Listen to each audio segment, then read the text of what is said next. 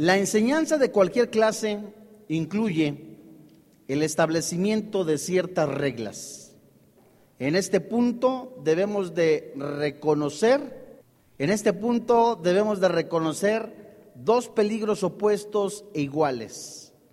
Amados santos de Dios, hoy día vemos a la luz no solamente de los medios informativos, sino literalmente en las personas más cercanas a nosotros, el descuido de la educación a los hijos, el descuido de la atención de los padres a los hijos. Es por eso que hoy, a la luz de la palabra de Dios, veremos un tema titulado El peligro de descuidar a nuestros hijos. Amados santos, es un punto en que debemos de reconocer dos peligros opuestos e iguales. Por una parte, la no existencia de reglas firmemente establecidas y por otra, una superabundancia de regulaciones caprichosas. Hoy día se vive en la sociedad una penosa anarquía y una sobrecarga de reglas y prohibiciones sobre los niños. Son aparentemente dos males contradictorios. Sin embargo, uno del otro son igualmente insatisfactorios. Donde no hay reglas firmes establecidas, una casa que no tiene orden, una casa donde papá no es el sacerdote de casa, donde papá no establece reglas o normas establecidas en la palabra de Dios, viene a ser literalmente una casa o un hogar rumbo a una autodestrucción. La vida de un niño es agitada por las cambiantes ondas de sentimientos y del impulso, ya sea del niño mismo o de sus padres. Los niños prosperan sobre la base del orden y de la rutina establecida Puede que luchen contra reglas por el hecho de que todavía son indisciplinadas. Están sujetos muchos niños al capricho, al impulso pasajero. Sin embargo, dependen a sabiendas o no de sus padres para que establezcan ante cuál es la voluntad y la conducta de Dios sobre cada criatura.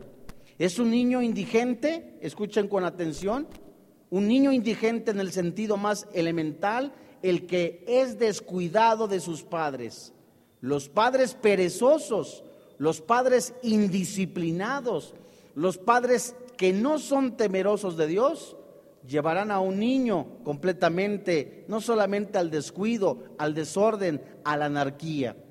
Generalmente es más fácil ceder ante la presión de un niño para hacer a un lado todas las reglas pero el resultado es anarquía creciente en el hogar y un trastorno dentro del orden divino. El doctor Max Reiti, superintendente estatal de la instrucción pública en California, culpa a los padres irresponsables por la gran parte de delincuencia juvenil en Estados Unidos. Y hoy día vemos cómo jovencitos desde los 12 años 13 años tienen una vida activa sexual. 12, 13 años son los niños mayormente o los jovencitos en determinadas áreas geográficas en las que son delincuentes. El incremento de niños asesinos, niños que están infiltrados o metidos en el narcotráfico es cada día más creciente en el mundo. Este hombre dijo, Hemos sido suaves cuando deberíamos haber sido severos. Hemos sido tolerantes cuando deberíamos haber manifestado firmeza. Fuimos generosos cuando deberíamos haber sido mezquinos. Fuimos despreocupados cuando deberíamos haber estado atentos. Antes de comenzar el estudio de la palabra de Dios, puesto por nuestro Dios, de cómo debe ser un padre para educar a sus niños, y el peligro tan catastrófico que ocurre cuando papá descuida a los hijos, tenemos que hacernos por lo menos seis preguntas que nos deben de ayudar a reflexionar. Uno, ¿tú le das dinero a tus hijos más de lo que necesita? Fíjate con atención. Le das más dinero de lo que él ocupa para sus gastos en el colegio, en el transporte. Le das más dinero a cambio de nada. Segunda pregunta. ¿Saben ustedes dónde están sus hijos cuando no se encuentran en el colegio? ¿Sabes en dónde están tus hijos cuando no están en tu casa? ¿Qué es lo que hacen? ¿Cuáles son tus sus amistades? Y si no sabes, la pregunta que va ligada a este interrogante es, ¿por qué no lo sabes? ¿Por qué no estás informado cuáles son sus amistades? La pregunta número tres, ¿conoces a los amigos de tu hijo? ¿Sabes con quién sale? ¿Sabes con quién está hoy día chateando? ¿Sabes con quién está él hablando por teléfono? Y el aspecto de los amigos de tus hijos, ¿lo conoces? ¿Ves cómo visten los amigos de tus hijos? ¿Ves la manera de hablar de los amigos de tus hijos? ¿Sabes cómo se expresan? ¿Sabes también cuáles son sus pláticas de tus hijos en cuanto al sexo opuesto? Todas estas interrogantes, si en la mayoría todas son no, algo está sucediendo. No conoces a tus hijos. La pregunta número cuatro.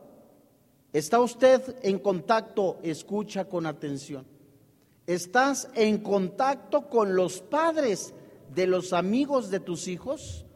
¿Sabes quiénes son los papás de los amigos de tus hijos? ¿Te has tomado tiempo para reunirte con ellos? ¿Les has hablado del Evangelio? ¿Sabes en dónde viven los papás de los amigos de tus hijos? ¿O te parece una pérdida de tiempo? ¿Te parece algo mezquino, algo que, ¿para qué? Amados santos de Dios, también debemos de preguntarnos, ¿por qué hay tanta rebelión en los hogares? Y la última pregunta que debemos hacernos, ¿es la Biblia un libro actual que puede ayudar a formar, a educar, a prevenir en los hogares actuales? ¿Es la Biblia ya un libro pasado de moda en el que no se puede adaptar o no se puede tampoco tomar para educar a nuestros hijos?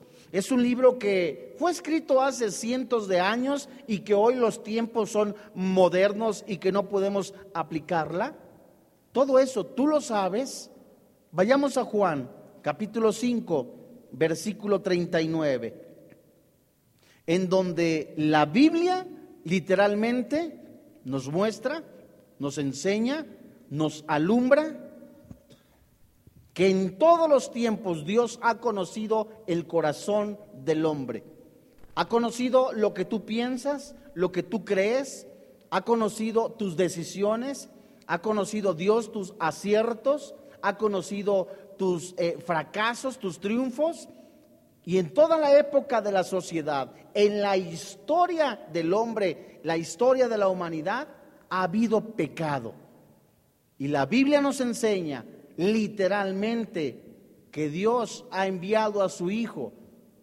La luz ha venido a los hombres. Los hombres han amado más las tinieblas.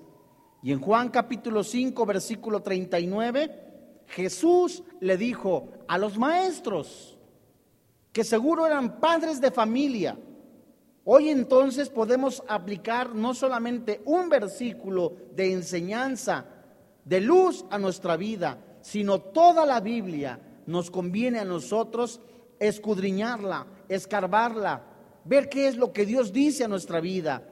El verso 39 dijo Jesús del capítulo 5, escudriñar las escrituras, porque a vosotros os parece que en ellas tenéis, la Biblia dice, vida eterna, y ellas son las que dan testimonio de mí. Solo la Biblia, amados santos de Dios, no es ni el libro de Darwin, la evolución, no es tampoco lo que dice Friedrich Nietzsche, ni tampoco los hombres modernos en cuanto a la filosofía, los que pueden contestar de dónde venimos, por qué estamos en este planeta, hay vida después de esta vida. Solo la Biblia, desde lo más profundo del Espíritu de Dios, es revelado a hombres, a profetas, a pastores, a maestros, para instruirnos. Y solo la Biblia hace que los corazones de los hijos se vuelvan a los corazones de los padres y el de los padres a los hijos. Una pregunta que nosotros nos podíamos hacer. ¿Qué preocupación, qué preocupación tendrá un niño menor de seis años? ¿Estará confiado en la provisión de su padre? Un niño que tú, que tú ves que tiene seis, años no se preocupa si hay leche o no hay leche. Él nada más pide. Jesús cuando estuvo en la tierra nos dice que los niños son inocentes. Nosotros como padres de familia debemos y tenemos la responsabilidad desde el vientre de la madre leerles la Biblia. Ahora que no antes que no conocías del Señor, pero ahora que lo conoces, es tu deber, tú como padre, yo como pastor, tú como pastor de casa, hablarle Biblia. Vayamos a Lucas capítulo 18. Y Jesús cuando estuvo en la tierra nos dice que los niños eran inocentes. Y hay algo impresionante en que ocurre con los niños. Los niños desde el vientre de la madre, de acuerdo a lo que dice también Lucas en los primeros capítulos, en el vientre de la madre, perciben, sienten tanto el rechazo como también la aceptación. Cuando es visitada una de las familiares de María por ella misma, el niño brincó. Lucas capítulo 18, versículo 16 al 17. Vamos a leer desde el 15. Y no se imaginan cómo el niño registra, eh, el, doctor Dobson por lo menos en tres libros lo menciona en cómo criar hijos, cómo criar hijas, atrévete a disciplinar, eh, cómo educar a un niño de, de, carácter firme, cuatro, por lo menos en cuatro libros, este hombre, este doctor, literalmente menciona, de acuerdo a las investigaciones, que un niño percibe desde el vientre de la madre. Y cuando nace, también percibe la intención cuando uno le habla. De ahí la importancia de que nosotros como padres, ahora en Cristo, escucha con atención, ahora en Cristo le digamos, le instruyamos con la palabra de Dios. Verso 15. Traían a él los, a él los niños para que los tocase lo cual viendo los discípulos le reprendieron. Verso 16. Mas Jesús, llamándolos, dijo, dejad a los niños venir a mí y no se lo impidáis, porque de los tales es el reino de Dios. Verso 17. De cierto os digo que el que no recibe el reino de Dios, ¿cómo? como un niño, no entrará a él. Amados santos de Dios, la personalidad del niño se forma antes de los seis años. El niño registra todo en el subconsciente y generalmente antes de esa edad los niños son receptores y después de los seis años es necesario comenzar a corregir, a instruir su conducta ya que exteriorizan su personalidad. El niño registra la aceptación o el rechazo desde el vientre de la madre. El niño recordará los insultos o, las, a las alegrías. Todo eso está completamente comprobado. Y por naturaleza, todos nacemos con una manifestación de rebelión o en contra de la autoridad. A los niños no les enseñas a portarse mal porque eso ya lo traen. A los niños les enseñas a portarse bien. Vamos a Proverbios número 29. En el Antiguo Testamento. Proverbios, proverbio número 29.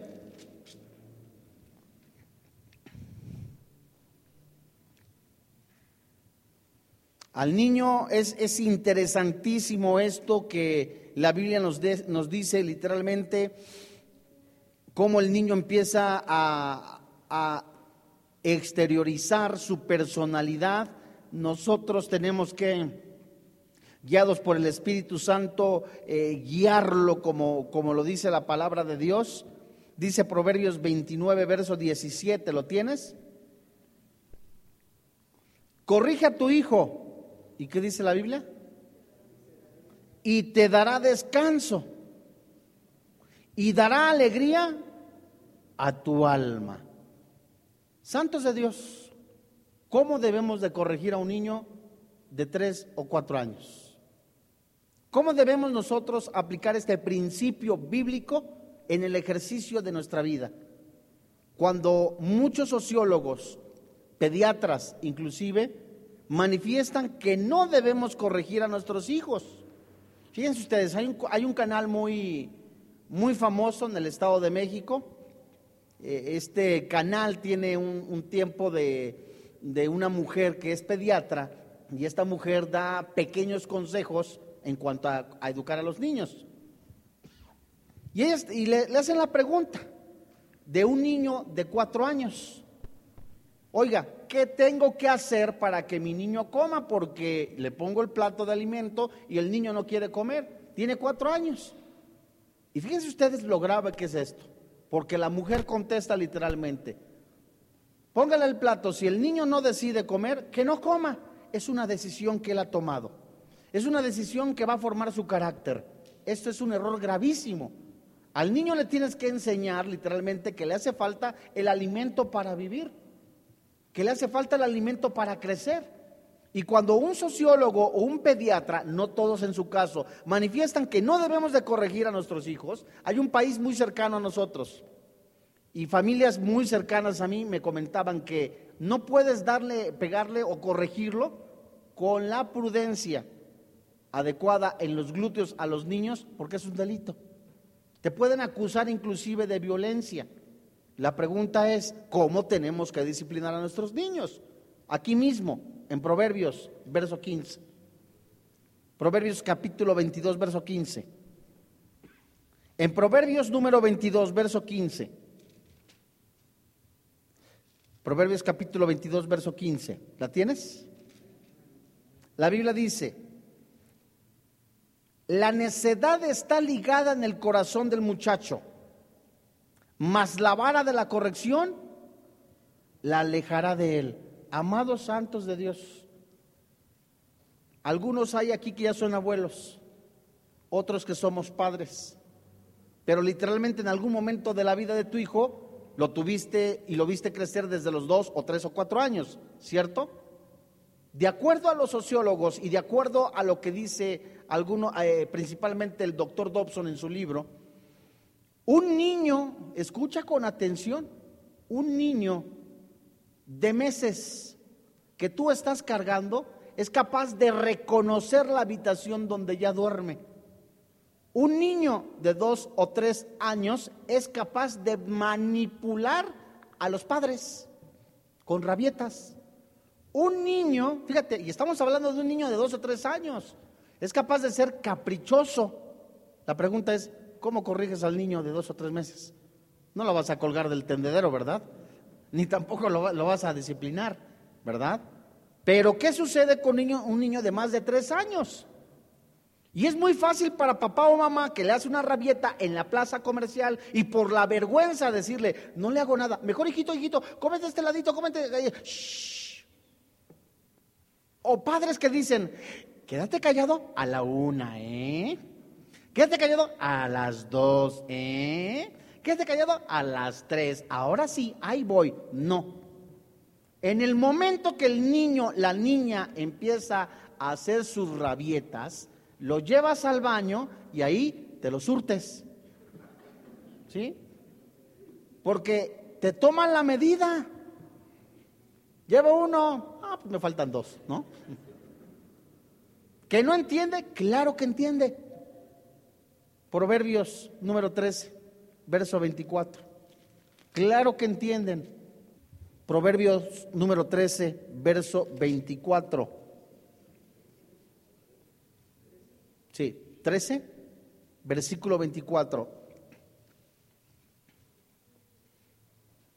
Como padre, de verdad, a veces te duele surtirte a tus hijos. Es una muestra de cómo a Dios le duele cuando nosotros nos salimos del camino. Proverbios 13, 24, la Biblia dice, el que detiene el castigo, la Biblia dice, a su hijo aborrece, mas el que lo ama, ¿desde cuándo? Desde temprano lo corrige. No significa que a las 5 de la mañana te paraste y antes de que se porte mal te los hurtes. No. Se refiere a temprana edad, desde niño. El niño ya va, mira mi hijo, por aquí dos años, tres años va agarrando la onda. Desde ese momento le vas enseñando. Al niño lo enseñas a caminar. Si se cae, ¿qué haces? Ahí lo dejas. A ver, aprende. No, le ayudas a pararse, ¿no? Y ese es un deber de nosotros los padres, santos de Dios. Hay dos elementos que se usan para educar a nuestros hijos. El amor y la disciplina. El amor y la disciplina. Si nosotros les damos puro, puro amor, amor, amor, amor, amor, amor, amor, amor, no te preocupes, mi hijo está chiquito, algún día vas a aprender ya que tengas 30 años, no te preocupes. ¿Sabes qué sucede con eso? Se tiene el riesgo de caer en el sentimentalismo. Ay, no le pegues, está chiquito. Y el niño tomándote de los cabellos, ¿no? Al niño, literalmente, cuando un niño te agarra de los cabellos, ¿qué haces? Ay, qué lindo mi niño. No, le dices, suéltame.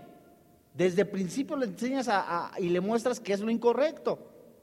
Hay dos elementos que se usan para educar a nuestros hijos. Uno, el amor y qué? Y la disciplina. Pero si también tratamos con puro garrotazo a nuestros hijos, ya se portó mal y sacas un bat de béisbol, según tú es la vara de la corrección, y te lo quieres surtir, eso se le llama intimidación. Y pones la vara ahí, pórtate bien, hijo, pórtate bien, hijito, ¿no? Y estás así, ¿no? Con la vara de la corrección y semejante va y el niño. No, eso también sería caer en el qué? En la tiranía. Se tienen que mezclar las dos cosas, el amor y la disciplina. Tiene que haber un equilibrio. Y por supuesto, la guía de Dios y el amor y la disciplina, por supuesto, nos van a conducir a tomar decisiones con sabiduría, guiados por el Espíritu Santo. No podemos desquitarnos o descargar nuestro coraje con los hijos. Acabas de llegar del trabajo, te encontraste con tráfico, vienes sin comer, tienen los pies así hinchados, o sea, todo lo peor que te puedes imaginar. Y la mamá o la esposa te dice, es que Pedrito Panchito se portó mal y vienes estresado y agarras ese bat y descargas tu ira. No imaginas el dolor, no solamente emocional, físico que el niño recibe. Y tenemos que ser equilibrados. Amados santos, vamos al Nuevo Testamento. No podemos también disciplinar a los niños enojados.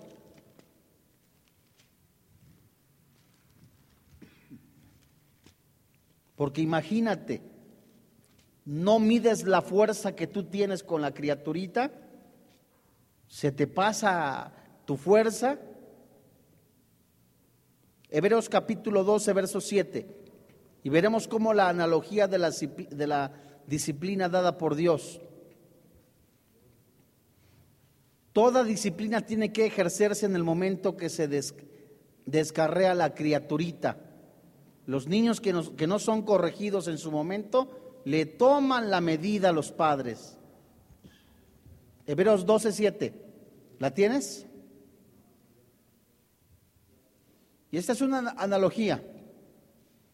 Si soportáis la disciplina, Dios os trata como qué?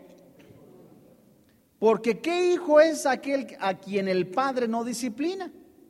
Pero si se os deja sin disciplina, de la cual todos han sido participantes, entonces sois bastardos, ¿y qué dice la Biblia? Y no hijos. Por otra parte, tuvimos a nuestros padres terrenales, ¿qué dice la Biblia? Que nos disciplinaban y los venerábamos. ¿por qué no obedecemos mucho mejor al Padre de los Espíritus y viviremos? Aquellos ciertamente por pocos días nos disciplinaban como a ellos les parecía, pero este para lo que nos es provechoso, para que participemos de su santidad. Verso 11. Es verdad que ninguna disciplina al presente parece ser, ¿qué dice? Tú tienes que disciplinar a tu hijo en el momento que, se, que, ocurre o que hace algo indebido. Y no es de gozo para el niño. Te lo surtes y el niño no brinca de gusto, ¿verdad? Ay, qué padre, mi papá me pegó en las pompis. Ay, qué chido, qué bonito. Ningún niño hace eso. Al contrario, se ofende y hasta se enoja. Aquí dice el versículo. Es verdad que ninguna disciplina al presente parece ser causa de gozo, sino de tristeza. Pero después da fruto, ¿qué dice la Biblia? apacible de justicia a los que en ella han sido ejercitados. Santos de Dios, se les tiene que explicar la urgencia de disciplinarlos y que la Biblia nos respalda para ejercer la autoridad. Ya te lo surtiste, te esperas un momentito, lo abrazas. Mi hijo, es necesario para que tú empieces a entender, a comprender lo que Dios quiere para tu vida. Amados santos de Dios, ¿cuáles son las alertas para instruir a los hijos? Uno, no consentir demasiado a tus hijos. Todo le das ya hay jovencitos, 13, 14 años, que traen relojes costosos. No importa, mi niño, órale, vaya usted. Tienen zapatos carísimos sin nada. No darles cosas sin que las necesiten. Hay que enseñarles a todos los niños que tienen que trabajar para buscar o conseguir lo que necesitan. Deben de trabajar o tener actividades laborales en la casa como lavar los trastos, barrer, ¿verdad? Y eso es importantísimo, porque el niño empieza a tener conciencia de que es necesario trabajar y no es una maldición, es una bendición el trabajo. Es la manera en que Dios provee a, un varón. Y cuando el niño, ¿sabes qué? Le, da como, le dan como incentivos, eh, vas a barrer, le vas a ayudar a tu mamá, es un deber colaborar dentro de las actividades de la casa. No darles las cosas así nada más porque sí, porque todo lo ven fáciles. Y un niño que está acostumbrado a recibir las cosas sin ganárselas o sin haber trabajado, es un niño que en futuro se volverá caprichoso, rebelde, desobediente. Llamados santos de Dios, leerles la Biblia es algo importantísimo de nosotros los padres. El padre debe de formarlos, educarlos, enseñarles valores morales con la Biblia. De acuerdo a la primera carta a los Corintios, capítulo 11, verso 3, ¿por qué el padre? Porque él es la cabeza del hogar. Él es el maestro. Juan capítulo 6, verso 30 63. Juan capítulo 6. ¿Por qué la Biblia? Juan 6, 66. No, muchas gracias.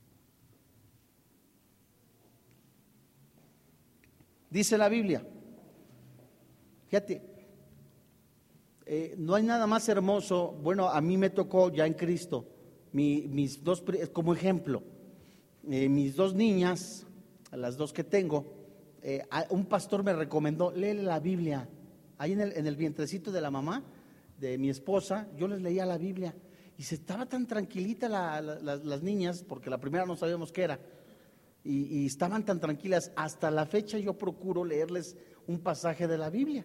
Y les cuento yo como a manera de, de historias, ¿no? No te imaginas, eso se lograban. De veras, o sea, yo les cuento el niño, lo que hizo el niño Absalón, lo mal que se portó, el niño David, lo que hacía, y lo ven de esa manera, hay que explicarles y hay que educarlos, si sabes, ellos diario, cuando llego a tiempo a casa, todavía me están esperando y, papá, cuéntanos un cuento, pero son historias bíblicas. No sé si ya les platiqué un día, pero estábamos orando y la más grandecita estaba aprendiéndose el Salmo, el Salmo 23. Se lo empiezo a contar a la otra, la más chiquita. Jehová es mi pastor. Pero la más chiquita, por lo chiquitita que estaba, no tenía cama, sino que estaba en un corral. La pones en una cama y se rueda y se cae, ¿no? Entonces estaba en el corralito y empiezo yo a decirles, Jehová es mi pastor, nada me faltará. inmediatamente la grande contesta y dice, si Jehová es nuestro pastor, nada nos faltará porque Camila no tiene cama. Y eso se lo, se, lo empiezan a grabar. Le digo, mi hija, lo que pasa es que está muy chiquitita. Rápidamente, porque yo lo veo, como muchos padres lo pueden ver. Yo, le, yo platico con mis hijas muy seguido. Mi hija, esto le desagrada a Dios. Tienes que escuchar las clases, tienes que hacer tu tarea. ¿Por qué? Porque es un deber tuyo y ellos entienden. El otro día llegó triste la, la, niña y llegó, tiene cinco años y llegó con un sello que decía, no trabajó. De veras, la niña estaba llorando. ¿Sabes por qué? No porque papá le iba a castigar, sino porque dijo, cometí un error, esto le desagrada a Dios. ¿Te das cuenta de cómo los niños son esponjitas? Y tú, si, guiados por el Señor les empiezas a, dar palabra, Biblia, literalmente en una, en, una, edad postrera van a ser generales para la obra de Dios. Fíjate lo que dice Juan 6, 6 63. ¿La tienes? Capítulo 6, verso 63 del libro de Juan. El Espíritu es el que da vida, la carne para nada aprovecha. Las palabras que yo he hablado, que dice la Biblia, son espíritu, son vida. Así que varón de Dios, háblale Biblia a tu hijo, es, es vida, vida eterna. Háblale Biblia a tu hijo, a los jóvenes, a los adolescentes. Busca el momento apropiado, pónganse de acuerdo para tener un devocional entre semana, de acuerdo a, lo que su edad, muchos son inquietos, Fíjense lo que yo les voy a platicar rápidamente. Hace algún tiempo decidimos en casa, como dos años, tener un devocional entre semana. El, viernes, en la tarde, ya que había yo preparado la clase de Liti, y en la tarde tenemos un devocional del libro de Juan. Tiene dos años que no pasamos del versículo 15, pero bueno, ahí vamos, ¿no? Y resulta que yo literalmente saqué un pequeño púlpito. Y ya ponía, yo esperaba que las niñas casi, casi con su estuvieran cantando, ¿no? porque era el estudio. Pues, oh sorpresa, ¿no? jugando por allá, jugando por acá, entretenidas, no ponían atención. Y un buen día mi esposa saca galletas y saca pues ahí tantita leche. Qué bárbaro, qué atención pusieron. ¿Cómo tenemos que hacer con los jóvenes? Ponernos no a su nivel eh, eh, emocional, sino a su nivel de edad. Tenemos que ser abiertos en el sentido de cómo son inquietos, cómo son juguetones, salir con ellos a jugar, salir con ellos y platicar y por ahí darles Biblia. Ve rápidamente a Hebreos capítulo 4, verso 12. Dice la Biblia, porque la palabra de Dios es viva y qué? Y eficaz. Y más cortante que toda espada de dos filos penetra hasta partir el alma y el espíritu, las coyunturas y los tuétanos, discierne los pensamientos y las intenciones del corazón. Amados santos de Dios, la palabra de Dios penetra al espíritu del niño y por supuesto que es una influencia en su carácter y en su vida. Un padre que no tiene tiempo para leerles la Biblia, un padre que no pasa tiempo con sus hijos, un padre que en lugar de darle amor, abrazarlos, decirles cuánto te amo, cuánto te quiero, mi niña, mi niño, decirle qué bonita eres, eres hermosa, en lugar de hacer eso, le da regalos, en lugar de darle tiempo, le da obsequios, discúlpeme la expresión, no es digno de llamarse buen padre. Es un hombre que compra cariño, que vende apariencias. Es un fracasado como padre porque busca más estar en la oficina, busca más el dinero, busca más hacer cosas y cosas, riquezas, riquezas, en lugar de darle amor y atención a sus hijos. Santos de Dios, hace muchos años el periódico Universal publicó la muerte de un hombre muy conocido este hombre conocido que era el magnate de los medios de comunicación, falleció. Y este periódico relata lo siguiente. A los pies del féretro estaba su hijo Y a grito abierto empezó a decir, fuiste el mejor empresario de todo el mundo. Fuiste el hombre que más llevó los medios de televisión a todo el mundo. Fuiste un hombre empresario exitoso, pero fuiste como padre un fracasado. Ese hombre todo el mundo lo conoció por respeto a su, memoria, por supuesto no lo decimos, pero esto nos da un claro ejemplo de que los niños, que los jóvenes necesitan atención. Tu hijo necesita escuchar cuánto le amas. Y hay padres que no saben decir eh, que te amo. ¿Por qué? Porque tienen la imagen distorsionada. No es culpa de ellos. Papá, los abuelos no sabían amar. Los bisabuelos no sabían amar, no sabían expresar el, amor. Ahora en Cristo vamos aprendiendo a que decir el hijo que le diga, el papá que le diga al hijo, te amo, que le dé hasta un beso en la mejilla, no es ningún peligro. Es una muestra de amor.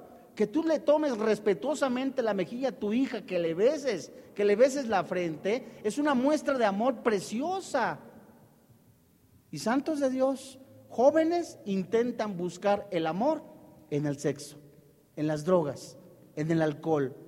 ¿Cuáles son los enemigos de la juventud? Uno, la falta de instrucción de la Biblia. Dos, falta de atención amorosa de los padres. Tres, falta de disciplina y amor de los padres. Cuatro, falta de principios y valores morales. Falta de orden en la casa, es decir, no tienen tiempo para comer, cada uno en desorden, eh, come a la hora que se puede, a, veces por algunas actividades, pero lo triste es que pasen más tiempo en el televisor, pasen más tiempo ocupados buscando algo en que entretenerse en lugar de que papá les ayude a hacer la tarea.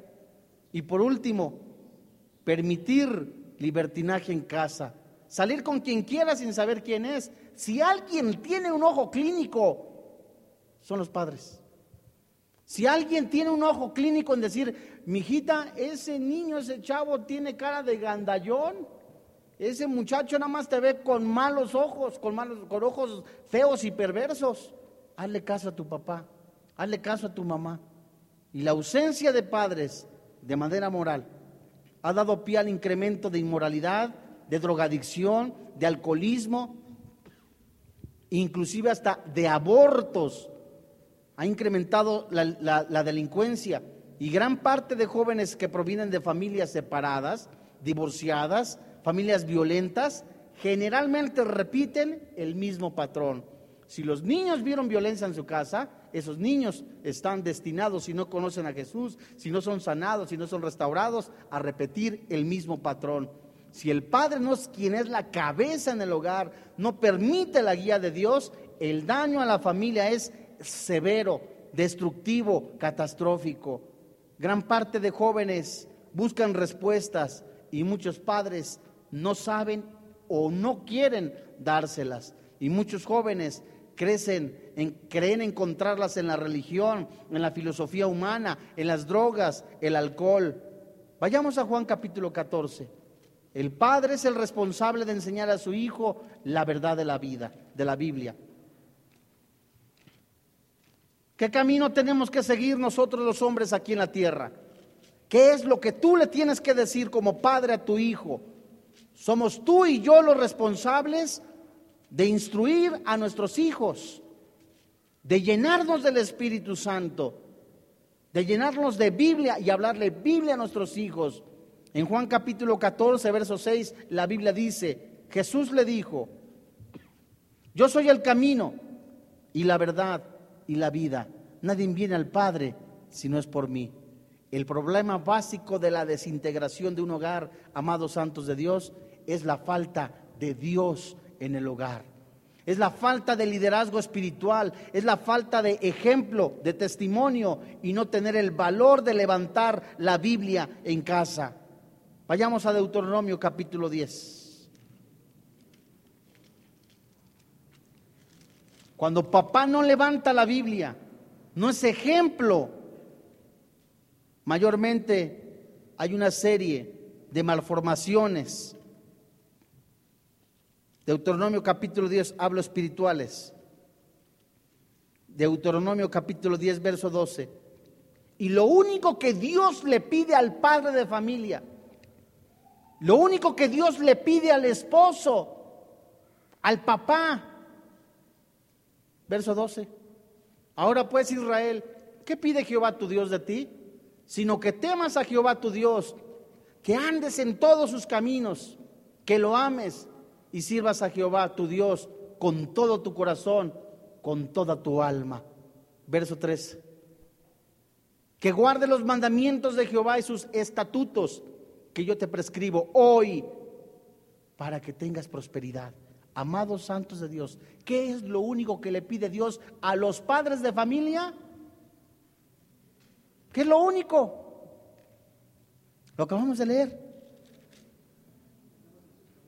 Que andemos en sus caminos. Capítulo 11, verso 18. Por tanto, pondréis estas mis palabras en vuestro corazón y en vuestra alma, y las ataréis como señal en vuestra mano, y serán por frontales entre vuestros ojos. Y dice el versículo 19, y las enseñaréis a quiénes? ¿A quién le dice? ¿A la mamá?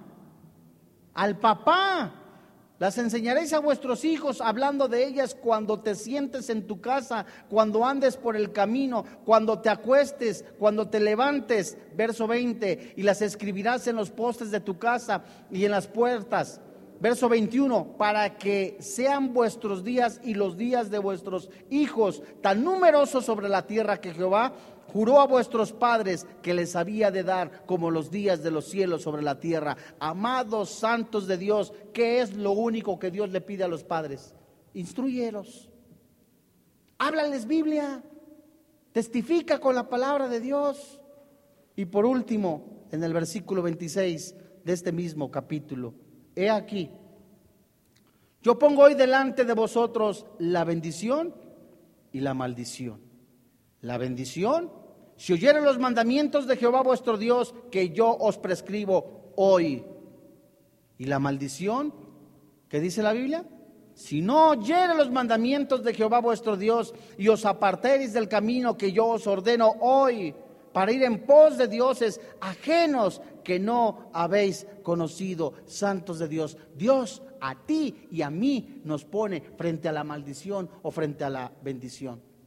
Somos nosotros los responsables mayormente de traerle, de llevar la Biblia. Es tiempo urgente que papá se levante como líder, que ya se ponga las pilas coloquialmente hablando. No podemos seguir nosotros dándonos el lujo de ser negligentes de no tomar la autoridad respetuosamente, de ser líderes en la casa, de defender la palabra de Dios, de transmitir a nuestros hijos la verdad que Dios nos ha dejado. No podemos darnos el lujo tampoco, ¿verdad? De no corregir a nuestros hijos por temor al que dirán por temor al que, que digan que eres exagerado, más vale tener la palabra de Dios, sabiendo que el Espíritu Santo respalda, porque es inspiración del Espíritu Santo esta escritura. Hombres que prefieren literalmente abandonar su casa, literalmente por temor al que dirán. Hombres que pretenden o prefieren las riquezas, el lujo, las comodidades, llenar a los hijos de, de tanta de dinero sin darles amor. No imaginas el futuro que se les avecina a esas criaturas. Tenemos la verdad más segura, la palabra de Dios. ¿Cómo guiar y educar a nuestros hijos? Con la palabra de Dios. Amados santos, vamos a orar.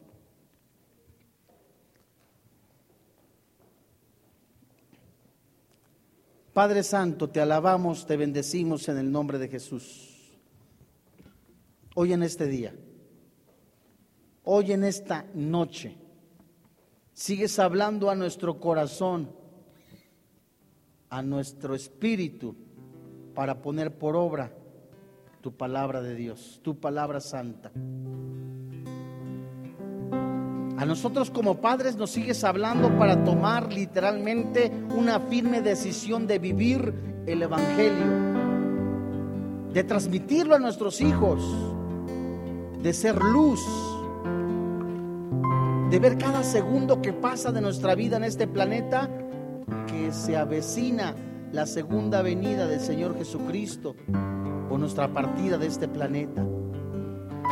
Quede lo que quede de nuestra vida, un mes, un año, diez años, no lo sabemos, sean para glorificar el nombre del Señor Jesús. Sean para mostrar el amor verdadero y limpio que Jesús nos ha dejado y testificarlo a nuestros hijos. Gracias Padre porque nos permites, nos has permitido ser padres, padres biológicos, padres espirituales. Dios, muchos no han sabido ser padres porque tampoco aprendieron a recibir el amor. Muchos no han, no han sabido expresar el amor pero desde lo más profundo de su corazón quieren decir, hijo, te amo. Hay padres que fueron literalmente perceptivos y se llenaron de violencia, que tuvieron una infancia terrible. Madres que tuvieron una infancia rechazadas, con críticas. Pero el Espíritu Santo quiere sanar, restaurar, animar. ¿Le has dicho a tu hijo cuánto le amas? ¿Le has dicho a tu hijo, a tu hija, que Dios le formó desde el vientre de su madre? Padre, hoy en esta noche, si alguno de nosotros ha lastimado a los hijos, si alguno de nosotros no ha sabido ser padre, queremos ponernos a cuenta contigo. Hoy queremos también perdonar a nuestro Padre si alguien, si alguien te abandonó, si alguien te hirió, si alguien te lastimó. Y hoy manifiestas ese coraje contra tus hijos. Hoy el Espíritu Santo quiere sanarte, quiere restaurarte. Y así con los ojos cerrados. Si alguno quiere perdonar a su padre, si alguno quiere perdonarlo a su madre, ponte en pie, hijo. Todos tenemos los ojos cerrados. De las gritonerías, de las ofensas, de las palabras que algún día te dijo, no sirves para nada, eres esto, eres aquello. Hoy es tiempo de perdonar. Si alguno fue herido por su padre, por su madre, abandonado, hoy el Espíritu Santo quiere sanar, restaurar. Hay cosas que aún están en tu corazón que no has perdonado. Aún sigues enojado con tu padre o con tu madre. Oh, ya, déjalas. Déjalas, hermanos de Dios que sea el poder del Espíritu Santo que te llene para sanarte, restaurarte, animarte y tú darle amor, el amor que Dios te da a tus hijos. Gracias, papito. Gracias,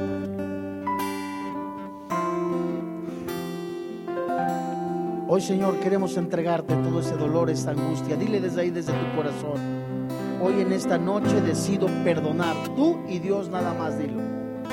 A papá, a mamá, me abandonó, porque me dijo, porque me hizo. Hoy yo decido arrancar de mi corazón este dolor, esta amargura, este resentimiento, ese abandono.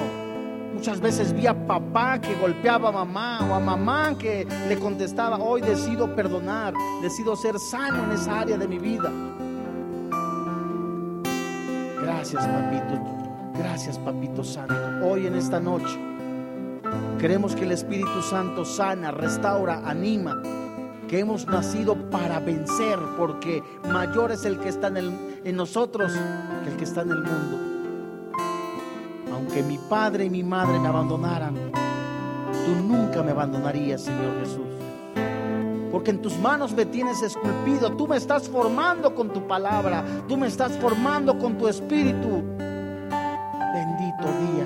Bendito el día que nací. Te doy gracias, Padre, porque ahora te conozco. Sé que el propósito que tú tienes para con mi vida es conocerte, amarte y testificar las grandes cosas que has hecho en mi vida. Me has dado la salud, me has dado la salvación, me has dado esperanza. Gracias. Hoy decido perdonar, bendecir a mis padres. Si no los conociste, hoy dale gracias porque Dios los usó para que estuvieras en este planeta. Hoy te damos gracias, papito. Yo también, dile, pido perdón a mis hijos si he abusado en la violencia. Le pido perdón a mi esposa. Ahí es el momento de que el Espíritu Santo obre en sanidad, en restauración. Gracias, Papito Santo. Gracias, Señor. Hoy en esta noche, juntos como iglesia, levantamos las manos en señal de adoración te entregamos este tiempo, Señor, en que tu Espíritu sigue hablando a nuestro Espíritu para sanarnos, para restaurarnos, para animarnos, para sanar esa herida profunda de que alguno de nosotros recibimos de niños. Y ahora, para mostrar las grandes cosas que haces en nuestra vida, nombre de Cristo Jesús. Amén. Gracias a Dios.